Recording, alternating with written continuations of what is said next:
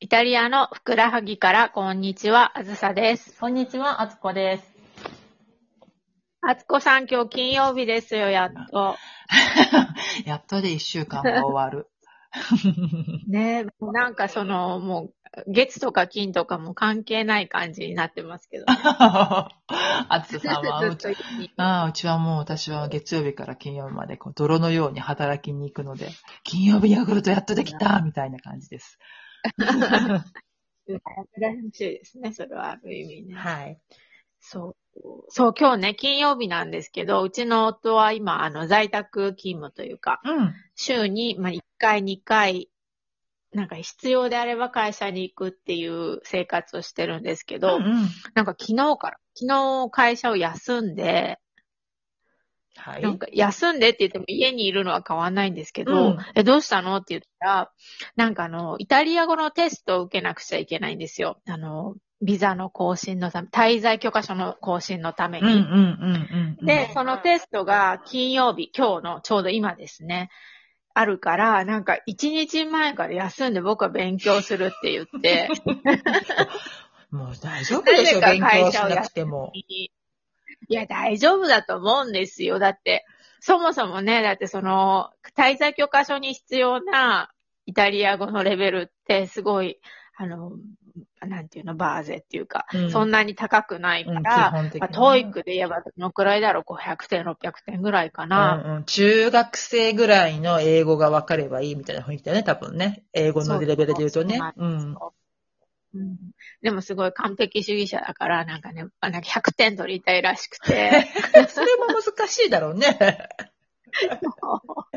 で、なんか前日から休んで。面白い。え、ごめんなさい。面白いでしょ、うん、え、でもテスト受けて、点数は自分で分かるの多分一応言ってくれると思うんですよ、その、あの、コムーネが。しへー市の方で市やね。あんたは1点でしたよ、みたいな。え、どういう風に、じゃあテストは、あの、開催されるんですかそれがよくわかんないんですけど、よく一応わかんなないんかあの、なんか実際であれば、あの、なんか半年に1回とか3ヶ月に1回とか、あの、こう定期的に行われてるのがあって、こうんう受けたい人がそこに集まって、うん。で、4技能、あの、読む、書く、えー聞く、話すが一応、あの、テストされるので、うん。その面、あの、対面のもあるし、リスニングもあるし、ライティングとリーディングもあるので、なんかその、あの、毎、毎回決まった通りにやるんですけど、どうやら今回は、そんな人が集まれないので、うんなんかちょっと一人ずつ呼ばれてるんじゃないかと、勝手に私たちは想像してるんですよね。ほうほうほでも、まあ一応4技能全部う。やるんだ。やる予定で、そうそう、えーあるらしいんですけど。今日は、お、ご主人はもうい、今、今から行くの今ちょうど出かけてたとこですね。うはちの近くの方向に行って、まあ、どんだけ人がいるのかもわかんないし、誰がいるのかもわかんないですけ ど、ちょっと頑張ってくるよっていう話で行ってきました。面白い。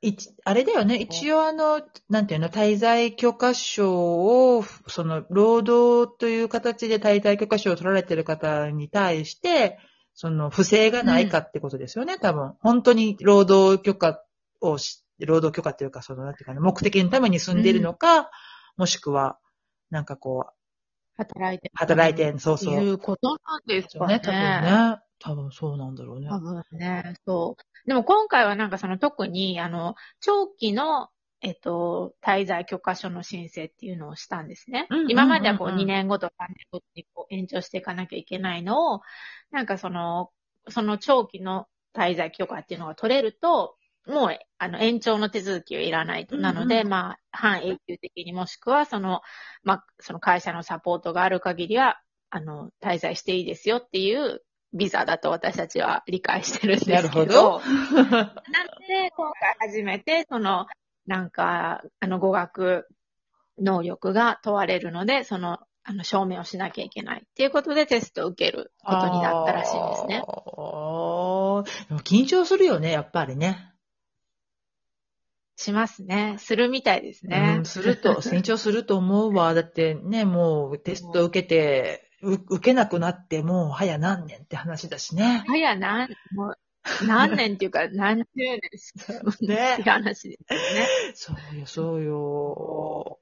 まで、そのなんかイタリアのテスト事情なんですけど、テスト事情って言うの変だけど、うんなんか私もともと日本で働いてた時に、あの、某英語テスト会社で働いてたんですけど、うんうん日本のテストってそういうなんていうの、統一テストみたいのってこう、えっと、4択のマークシート方式が多いじゃないですか。うんうんなので、4択マークシート方式だと、まあ、わかんなければ、あの、つけとけば得みたいな。なるね。うんうんそう、なんか、まあ、間違っても合ってても、まあ、あの、とり、とにかく印だけつけとけば、まあまあ、うねん。、そうそうあそう。の、いいじゃゃないかっていう話なんですけど、イタリアのマークシートって、マークシートというかそういう統一テストって一応、なんかあの、マークシートなんですけど、うん。選択方式が多いんですけど、なんかあの、間違えると、あの、減点されるんですよ らしいね。っていうのを私初めて知 って、すごいなと 思っそうて。そうそう間違えたら減点されるの聞いたことある。そうなので、あの、わかんなかったら、 あのつけない好方きがないい方がいい。